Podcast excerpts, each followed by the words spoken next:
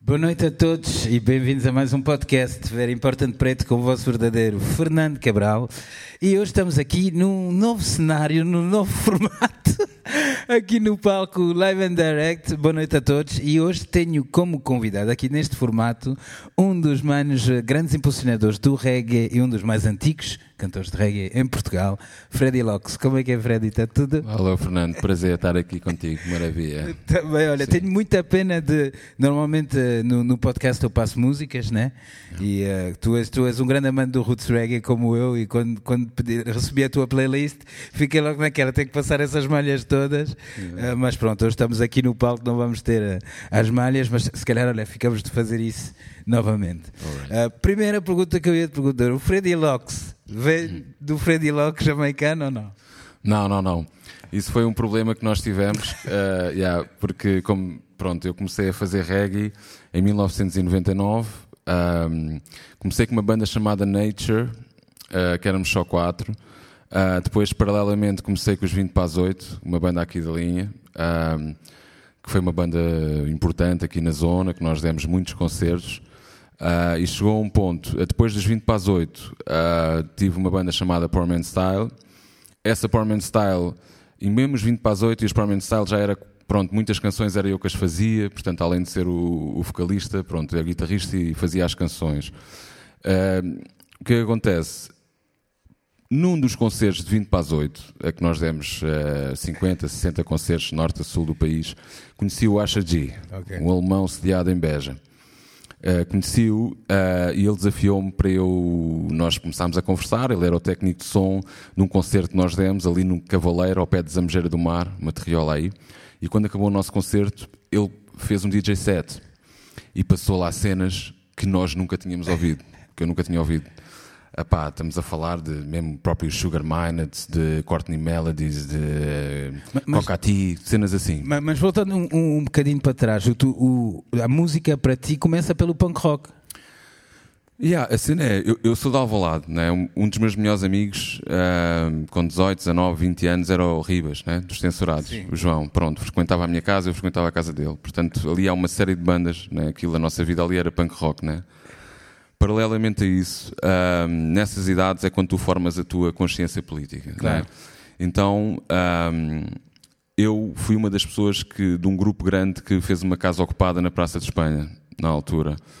Anos 90, Portugal. Yeah, anos 90, 92, 93, por aí. Uh, e o que, é que acontece? Uh, a primeira banda que eu tive, a primeira vez que eu tentei fazer uma banda, foi uma cena tipo Extreme Noise Terror. Uma cena mesmo a abrir com três vocalistas, e então entrei na música sempre com essa cena do, da música ser uma arma, estás a ver, militante de, de, política. E eu comecei por ser guitarrista, nunca sonhei cantar algum dia, nada disso.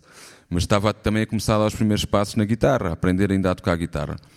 À medida que fui evoluindo na guitarra, eh, e muito também por, eh, por pressão do, do próprio Ribas e do pessoal da Alvalade, que via que eu tinha algum jeito para fazer canções, eu comecei a criar canções e todas as canções que eu, que eu criava soavam a reggae, boé reggae. Mas o reggae já estava na tua vida nessa altura ou ainda não? Nessa altura a minha cena era Rage Against the Machine, okay. estás a ver? Uh, bandas como Oi Poloi. Uh, já eras mesmo música em arma, já contra o sistema, já. Tudo contra o sistema, mas não reggae. Tudo contra okay. o sistema, mas mais a abrir. Uh, até que houve um dia com uma amiga minha, neste mesmo período, há uma amiga minha, a Inês, que frequentava a casa ocupada comigo, que um dia deu uma cassete com Natural Mystic, aquela compilação do Bob. Okay. E foi a primeira vez que eu ouvi com atenção, estava na praia, lembro-me estar na Costa da Caparica e ouvir essa cassete e ficar maluco aquilo e ver fogo. Isto é a minha música. Tipo, a primeira vez que eu, que eu, que eu percebi as letras do Bob Marley, que eu senti o reggae nessa altura. E, e, pronto, e quando comecei a criar canções, tudo soava a reggae, estás a ver? Depois, eh, naturalmente. Quando, naturalmente, naturalmente. Eu, depois, naturalmente, pegava no, ainda hoje, eu, sei lá, pegava num jambé, consigo tocar beats uh, com o jambé, pego numa bateria, consigo tocar beats de reggae, pego num baixo, consigo tocar baixo de reggae, pego num piano, consigo tocar cenas de reggae. O reggae já estava cá, mas eu descobri Exato. nessa altura, não sei como. Eu, eu por acaso identifico-me muito contigo porque eu, eu descobri o reggae, fui, tinha para uns 11 anos, uh, fui de férias com, com amigos meus e eu era o amigo, um trouxe o Legend. Legend, do Bob, em cassete já, ainda na altura.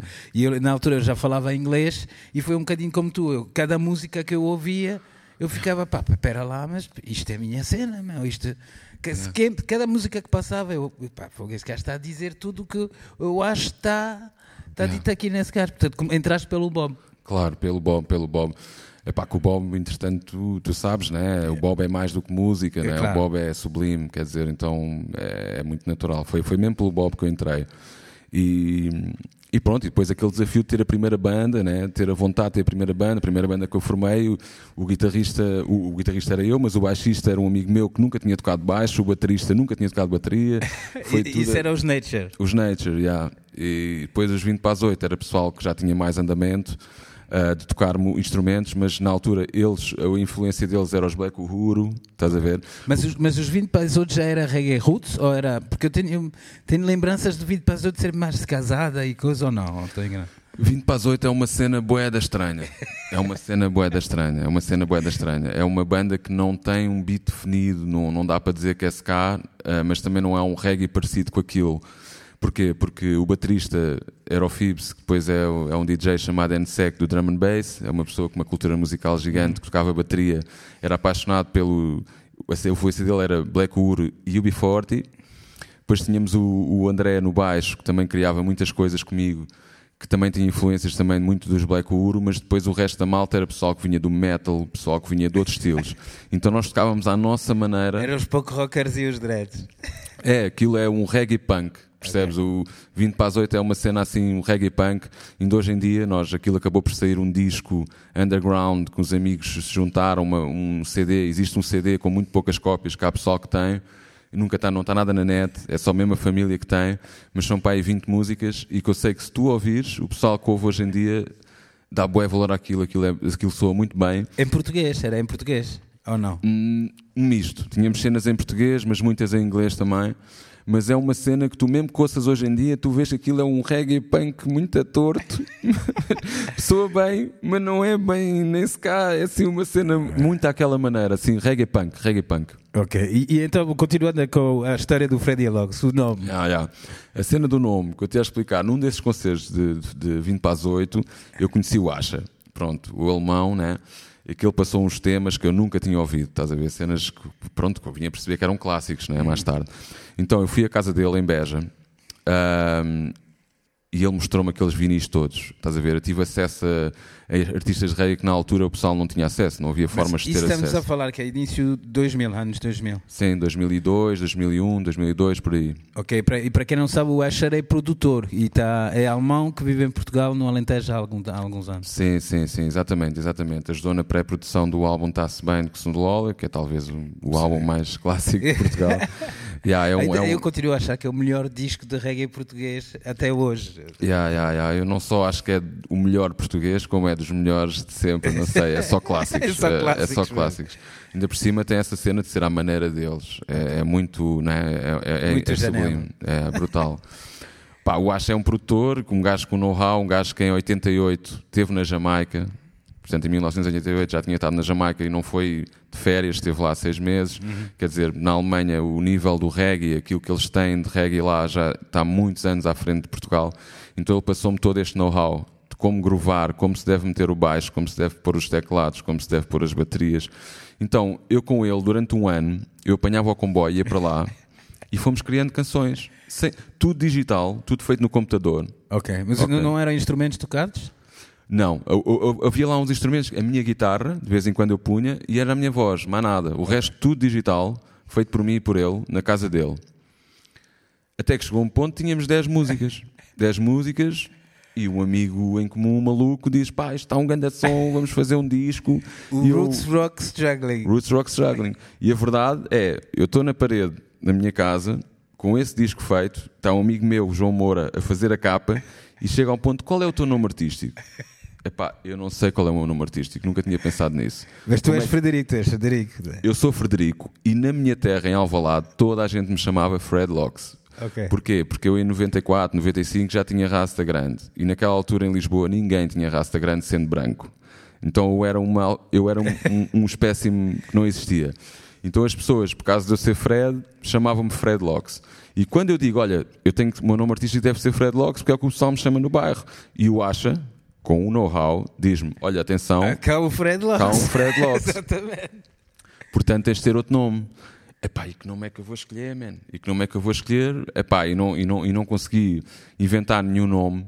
E pensámos, olha, para não ser igual, vamos pôr um D e um Y por Freddy. Porque tu és Fred Locks. O Fred Locks original nem se chama Fred, não é Frederico, tem outro nome. É sim. Epá, e também, pá, é assim, a música é música, metes um D e um Y e pronto. Mas nesta altura, eu nunca pensei, sinceramente, que aquilo que tivesse uma carreira como tive. Eu Ok. pensei que aquilo ia ficar para nós.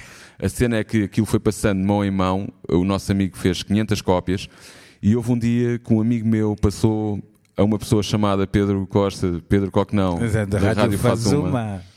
E ele apanhou aquilo e adorou aquilo e espalhou a minha música pela Antena 3 e de repente ele obrigou-me a fazer a cena a sol. Nessa altura eu ainda tinha os Sportman Style, a minha banda, e ele obrigou-me, entre aspas, disse, pá, as tuas canções aqui com o Freddy Locks a sol têm outra vibe, meu, devias fazer uma cena sol só tua. E pronto, e depois, e olha, eu, eu nunca desconfiei que Freddy Locks depois gravasse mais discos e por isso é que ficou esse nome. E, e continuas aqui passando 18 anos. E- Yeah. E, e diz-me uma coisa, nessa, tu- do punk rock para o, para o Bob Marley, depois entraste logo para os, os Israels, os Steel Pulse, o Burning Spear e coisas, foste atrás disso tudo também?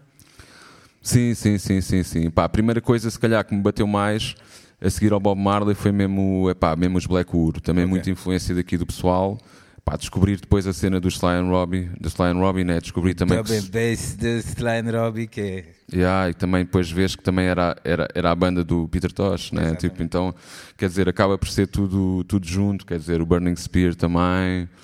É epá, pois, e depois tu começas a perceber as letras, começas a perceber a magia da militância desse reggae, não é? Então, nos anos 70 é um mundo, né? Então, começas, começando no Bob Marley e compreendendo aquela mensagem, depois consegues perceber a magia de todos os outros. E... Completamente. Mas tu, tu, tu identificaste logo com essa mensagem e quiseste desde o início transmitir essa mensagem também nas tuas músicas. Sim, embora eu, eu, eu nunca fiz esforço, mas eu tenho essa cena que eu acho que ainda até hoje é, é a mais-valia que eu tenho. Não sendo, não, sendo, não sendo o melhor cantor do mundo ou o melhor compositor do mundo, o que eu sinto ao fim destes anos todos que as pessoas reconhecem é que eu tenho a minha cena própria. Yeah. Portanto, tenho a minha própria cena, a minha própria voz, a minha própria mensagem. Epá, e nesse sentido caiu como uma luva, porque a mensagem que o Bob Marley tinha, a atitude que o Bob Marley tinha, que os Wailers tinham, é exatamente a atitude que eu sempre tive e a atitude que eu procuro ter. Estás a ver? E e estavas a falar branco de rasta. Como é que foi essa, como é que, nessa altura, como é que era? Opa, desde sempre, quer dizer, eh, até hoje, estás a ver, sempre fui, sempre fui essa questão do de ser uma alforreca, que a gente brinca, né? De ser uma pessoa fora, estás a ver, desde, imagina o que é que eu tive que viver com os meus pais, né? Tipo, família normal, né? De Lisboa, de Alvalade. Mas tu já sabias a base rasta e coisa? Já sabias que era mais do que o cabelo? Sim, por exemplo, eu nunca enverdei pela cena Rastafari, estás a ver, religiosa. Isto porquê? Porque eu, quando a minha cena Rasta ahm, vem mais da cena anarquista, estás a ver, de eu ser anarquista ah, e de. E até hoje, estás a ver, mantenho essa cena. Eu, em 1995, fui a um acampamento da Juventude Trotskista da Europa, em Toulouse. Ah, andei mais ou menos perto do PSR na altura. Porquê? Porque nessa altura descobri que tinha que sent- sentia a responsabilidade da minha existência. Pronto, ter que fazer alguma coisa para melhorar a sociedade, né? Da gente achar que pode mudar o mundo. Então ainda, ainda parti uns vídeos aí de uns bancos aí em Cascais. Agora posso dizer que já passou de anos. Mas pronto, tinha essa cena rebelde, né? Então tentar encontrar formas de, de usar a minha energia para mudar alguma coisa. Então a minha cena das rastas foi sinceramente que eu fui à Boleia durante dois anos, estive à Boleia no- pelo norte de Espanha e uma amiga começou a fazer uma rasta, depois outra começou a fazer outra, outra começou a fazer outra e fiquei com as rastas mais pela cena anarquista do que a cena rastafari. Ok. Mas ao mesmo tempo sempre senti essa, essa, esse amor por África, estás a ver? Sempre pela, pela cena do base culture, estás a ver? Até hoje. A minha cena é, se eu sou alguma coisa, sou africano, sou mais do que, do que europeu e mais do que português, estás a ver? Yeah. Ok. E te- eu, eu, eu vejo, por exemplo, até na- a nível do próprio Bob, ah, o Bob, quando esteve na, na Inglaterra, durante um ano na, na gravação do, do Exodus, pá, ele teve imensa malta do punk rock e do- dos Clash e companhia que tiveram todos com ele na Inglaterra e em que ele teve uma influência enorme. Claro. E, e, isso, está, eu, eu, acho que o punk rock, lá está, tudo, todos os movimentos anarquistas né, contra o sistema juntam-se depois todos à volta disso. Né? Por isso que, que os punks e os rastas estão na mesma luta, basicamente. Sem dúvida, sem dúvida. Tem, tem tudo a ver. Ao longo destes anos todos, boé, às vezes me perguntam isso, e é óbvio, as pessoas perguntam mais para o público em geral, mas porque quem ouve punk rock e quem ouve reggae percebe tem tudo a ver, a ver? tem tudo a ver. A mensagem é a mesma, percebes? No fundo, nós somos pessoas que usamos a música como arma para libertar pessoas, para lutar contra as injustiças, para, para tentar fazer um mundo mais, mais, mais justo, estás a ver? Então é, somos todos da mesma tribo, estás a ver? Tem tudo a ver, tem tudo a ver. E, e como é que já levas, como estávamos a falar, desde 2004, portanto já são 17 anos na música, né? Por aí, já não Mas tiveste que pronto, eu ia te dizer isso, viver da música do reggae em Portugal é, é quase impossível. Sim, sim, eu nunca, nunca experienciei isso. Estou agora a experienciar pela primeira vez. Tipo, né, há coisa de dois, três anos uh, comecei, comecei a viver só, só de música. Por, por, por coincidência apareceu o Covid, portanto ainda estou numa luta muito grande. uh, mas, mas continuo esperançado porque, pronto, até hoje uh, tive sempre um trabalho normal, foi sempre só um hobby mas que eu levei sempre muito a sério. Sim, a isso é que eu, que, eu, que eu ia tocar nisso. Depois do, desse disco então, do Roots Rock Struggling, tu já lançaste três álbuns, entretanto. Quatro. Quatro. Quatro, é. Ok. Todos por produção tua. E como é, como é que ias gerindo? A, ias fazendo as músicas de lado com o teu trabalho e ias gravando pouco a pouco? Foi, como é que foste gerindo sim, isso? Sim, sim, sim, sim, sim. Epá, fui sempre criando canções, uh, fui sempre criando canções. Uh, o, o, álbum a seguir a esse, portanto, fiz esse rock, Roots Rock Struggling uh, e depois com esse apoio todo, a música Wake Up foi, ganhou qualquer coisa dos fãs da Antena 3, teve uma exposição muito grande uh, e atrás dessa energia o Pedro da Faz Uma criou uma editora chamada Gumalaca. Eu lembro-me disso. Yeah, que editou a mim e ao Besgol na altura e editou o meu disco chamado Bring Up the Feeling. Aquilo é uma compilação, o Bring Up the Feeling já é uma compilação de vários temas que eu fui escrevendo, e estamos a falar em 2007, portanto, três anos depois do meu primeiro disco. Na, na altura do grande boom de, de, do reggae aqui, né? com, com Positive Vibes. Sim, eu, sim mas mesmo assim, Positive Vibes um bocadinho a seguir, digo eu, sim. para aí 2010, né? mais não, ou menos. Não, foi, começou 2004, 2005, já havia o palco reggae no Sudoeste. É. Já havia o palco no Sudoeste. Ok, ok, ok. Pronto, mas esse 2007, precisamente, esse boom, pronto, foi, foi quando eu tive mais sucesso também. Okay. Foi esse primeiro disco de 2007. Uh, com a minha música Bring Up the Feeling, que era o mesmo nome do, do álbum. Chegámos a estar na playlist da MTV, passava bué da vezes durante o e dia. E conseguiste concertos? A coisa, tiveste tours com, com muitas datas em Portugal ou, ou nunca foi assim? Sim, opá, muitas datas não, não dá para claro. dizer, não tem nada a ver. Claro. Muitas datas dizia 15, 15, 15, 20 concertos no máximo, estás a ver? Foi o máximo que eu tive até hoje. Mas claro que já toquei nos palcos todos, os, hum. os meus maiores palcos. Mas é pá, não dá para sonhar em viver disso, quer dizer, não. não, não eu acho que até, eu ia tocar nisso contigo, eu acho que a grande dificuldade também em Portugal é a divulgação da própria música, né? porque o, o reggae não toca na rádio não, não. não, não toca na televisão. Quer dizer, tu tiveste algumas músicas que ainda conseguiram uh, penetrar, penetrar. Eu considero-me, já viste, eu tive muita sorte. Tive muita sorte, estás a ver? Eu sei que qualquer rapaz, qualquer, qualquer rapaz, rapariga, qualquer artista que comece agora e que tenha tanto talento como eu e que crie tanta música como eu criei back in the days, em 2007, eles não vão ter as oportunidades que eu tive na altura. Uhum. Eu tive muita sorte, graças à ajuda do Pedro, da Rádio Faz Uma, o apoio da Antena 3.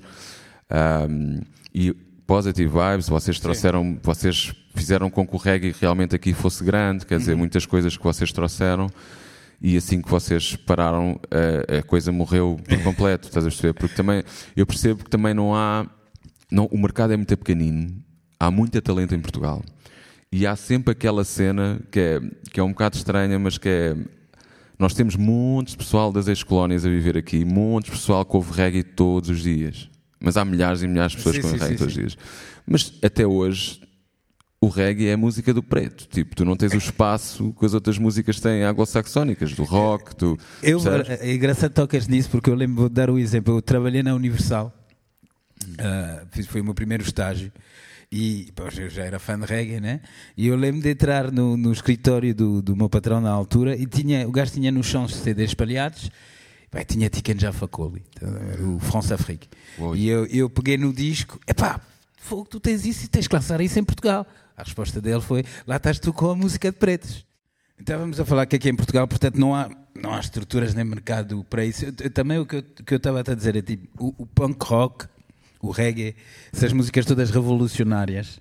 Uh, eu acredito que o sistema não quer essa música revolucionária a espalhar-se. E, e pergunto-me se, sei que há uma parte que não quer essas coisas, mas também, às vezes, hoje em dia, eu penso se o povo, se o, se o pessoal não quer isso também, não quer estar a preocupar-se com isso. Qual é a tua ideia sobre, sobre isto? Eu acho, eu acho que o pessoal vai, vai, vai sempre querer. A cena tem a ver dos horizontes que eles têm, uh, os inputs que têm. Uh, isso é uma das coisas, por exemplo, que a mim me dá esperança, embora muita coisa má venha da, da internet e, da, e da, da facilidade com que comunicamos, há muita coisa boa que vem daí. Ou seja, os ideais revolucionários, neste caso, já não são tão facilmente apagados como eram antigamente. Portanto, é a nossa esperança. Se tu me disseres, é claro, as pessoas que vão sair à noite, vão ver os concertos, muitas vezes não querem ouvir falar de verdades ou. Né? É, é, um bocado isso. Querem ir, pá, eu quero é curtir, agora não quero falar de coisas sérias, quero é, quero é curtir. E isso é um bocado aquilo que se passa com a nossa sociedade, por isso a gente vê, por isso é que se vive como se vive, por isso é que as pessoas têm, têm a qualidade de vida que têm, por isso é que as desigualdades existem, por isso é que menos de 1% da população mundial tem tanta riqueza como 99%, né? É. Porquê? Porque interessa que as pessoas estejam com a, com a cabeça cheia, que não tenham espaço para pensar, espaço para refletir e para sentirem que eles têm a responsabilidade, que eles são o ator principal da sua vida. Portanto, e isto acontece desde sempre, portanto, tudo o que é propaganda para fazer isso. Então nós, que gostamos e que sentimos a importância de estar vivo e da responsabilidade de, de assumir a nossa vida, de, de, de transmitirmos ideais revolucionários, sempre tivemos uh, esta limitação, eles vão sempre tentar esconder e tentar uh, minimizar, mas é por isso que, o, que, nós não paramos, porque nós vemos, por exemplo, o Bob Marley, por muito que eles queiram apagar, por muito que quisessem apagar, ah, eu às vezes brinco com isso, né? às vezes pessoal, ah, eu já tive a fazer vários programas, às vezes convidam-me né? para quando o Bob Marley faz anos e não sei o quê, e perguntam-me, eu tenho que dizer, pá, com todo o respeito pelo John Lennon e por todos os músicos que existem, o Bob Marley não é músico. Tu hoje em dia vais com uma t-shirt de Bob Marley para qualquer sítio do mundo e és mais respeitado do que se tivesse uma t-shirt do Jesus Cristo. Estás a ver? Estás a ver? No sentido em que a mensagem do Bob Marley foi tão sublime e é tão verdadeira, quando a mensagem é boa, este tipo de mensagem vai ser sempre precisa e sempre necessária. Só que lá está, não, nunca vai aparecer no mainstream, porque se aparecesse no mainstream, era sinal que não havia as desigualdades que existem. É? Exatamente. Né? Mas o, o, eu a mim uma coisa que, que, sempre que eu gosto no reggae, né, e que, que eu vejo ainda, né, hoje em dia, lá está a influência do Bob Marley. O Bob espalhou a, mens a, a mensagem rasta e coisa pelo mundo inteiro. E, e eu acho que o Bob é o principal, claro que todas as outras bandas também tiveram o seu papel, mas é por causa do Bob Marley que tu hoje tens os Groundation nos Estados Unidos, Godwana na, na Colômbia, ou, tipo, dessas bandas Tikanjá em África, que estão espalhados pelo mundo inteiro e cantam todos basicamente a mesma a, a revolução, né? Sim, sim, sim, sim. Embora, claro, uh, pronto, eh, nós às vezes dizemos, né, nós conhecemos reggae e sabemos que ele nem foi sequer o pioneiro, nem foi sequer o pioneiro. A cena é que o Bob Marley teve uma, uma série de, de, sublimes coincidências, né, do facto de ele ser pai branco, mãe negra, a banda ter dois a irmãos na Rhythm Section, foi uma série de, de, de, de harmonias que existiram ali em que fizeram uma pessoa daquele calibre, uma pessoa que não tinha curso superior, que veio do gueto, do e que conseguiu fazer uh, aquela, aquela vibe tão sublime que ele, que ele criou. Um, o que é que acontece? É só apenas um caminho, é uma arma. Claro que ele é o pioneiro, um, mas de facto os outros todos vão, vão, vão utilizar essa mesma arma porque é uma coisa verdadeira que não, que, é, que não dá para apagar, que é uma coisa que vai estar aqui para sempre. Estás a ver? Daí o, o que nos faz gostar de reggae, o que nos faz fazer reggae é como é, é mesmo aquela o feels it knows it como nós dizíamos antes estás a ver é uma coisa que não dá hipótese estás a ver às vezes costumo dizer pá é vida estás a ver às vezes pá, não ficas triste diz lá e ter pouca gente a ver o concerto ou não teres mais sucesso e um gajo diz, pá, é assim, tu, tu, tu, tu tens a sorte de fazer música que tu sentes, de por cima o reggae que vem da batida do coração, quer dizer, o reggae, mesmo quando eu acabo de mostrar os discos, um dos truques que eu, que eu faço é, é tu poderes estar a conversar e, e a tua música estar a passar na aparelhagem sem tu sentires que está que tá a interferir contigo. Ou seja, o reggae tem um balanço que tem muito a ver com, com a tua batida do coração, Com a batida do coração. tem a ver com a existência, tem a ver com verdade e tem a ver com temas universais intemporais. Estás a ver? Por isso é que às vezes o pessoal, ah, o reggae está em baixo, é assim, o reggae nunca vai estar em Nunca baixo. vai estar em baixo, completamente. Eu penso que não sei se ainda hoje acontece, mas há poucos anos o Bob Marley ainda era o artista do mundo inteiro que mais discos vendia em todo o mundo. Sim. E não sei se hoje em dia ainda se mantém. Eu sei que o Legend continua desde sempre o melhor disco de reggae, é o número um em todo lado. Mas mesmo fora do reggae, estás a ver? acho que já deve ser difícil encontrar alguém que não, que não tenha ouvido ou que não tenha em casa o Legend do Bob Marley. Podes crer. E tu, eu também te, te ia dizer, tu és, ao longo desses anos todos foste gravando, já, tá- já vais com cinco discos Yeah. E as músicas foram-te aparecendo e escrevendo as músicas, gravando aos poucos e nunca deixaste tu fazer, ver? Isso também é, é de louvar, não é? É, mas às vezes epá, é uma necessidade, percebes? É uma coisa muito natural. Eu gravei estes 5 discos, mas podia ter gravado 10. Estás a ver? Tipo, eu, eu tenho. é Para quem, para quem faz música, estás a ver? Eu costumo. A verdade é essa. Tu, é, é tipo como se fosse um psicólogo, estás a? Um psiquiatra, estás a ver? Eu, quando passo muito tempo sem, sem dar concertos, começo a ficar muito mal. Eu preciso. E então, a concertos. atualidade agora, Freddy Locks? Tens um disco novo já gravado, posso dizer isso? Sim, sim, tenho um disco novo completamente gravado, mais cinco ou seis singles novos gravados, tenho muita, muita coisa na gaveta. Porque Ok. agora é só. E o projeto Vibration Matters, queres falar um bocadinho disso? Vai- Vai tocar aqui na Criarte, neste mesmo palco aqui. Yes. E há dia 30, né? agora no próximo dia 30, vou tocar aqui com Vibration Matters, que é, que é um projeto novo que eu tenho, juntamente com o B-Joy, tipo com o Ganso. Ah, nós somos os três, três grandes pilares desse projeto, mas é um projeto que engloba muita gente, portanto, nós somos, vá lá, um crew. Que foi uma. Pronto, eu fui. O B-Joy convidou-me para eu participar numa música, uma vez numa música que ele estava a gravar, e eu fui à Margem Sul, ao estúdio do Ganso, para gravar essa música. E o que é que acontece? Ah, em vez de uma, gravei três, ah, e gostámos tanto de uns com os outros, que começámos a estar regularmente e fizemos um disco e o objetivo é, este, é um coletivo, quer dizer, chama-se Vibration Matters, é um coletivo, estou eu e o B-Joy a cantar a, a maioria das músicas, mas tem a participação do Carlon, que era dos Nigga Poison, né? tem, o- tem o Bambino, né? Mas mistura reggae e pop e tem várias variantes? é reggae e pop, basicamente é reggae e pop. Ah, e para mim também foi muito bom porque é a primeira vez que eu, que eu faço rimas. Eu cantei hip hop em português, hip hop em inglês. E como é que foi essa experiência? Ah pá, e pá, foi muito bom, foi muito bom porque eu também sempre gostei muito, quer dizer, de quase todos os meus discos, ah, desde o Bring Up the Feeling, todos têm uma participação ou duas de hip hop, estás a ver?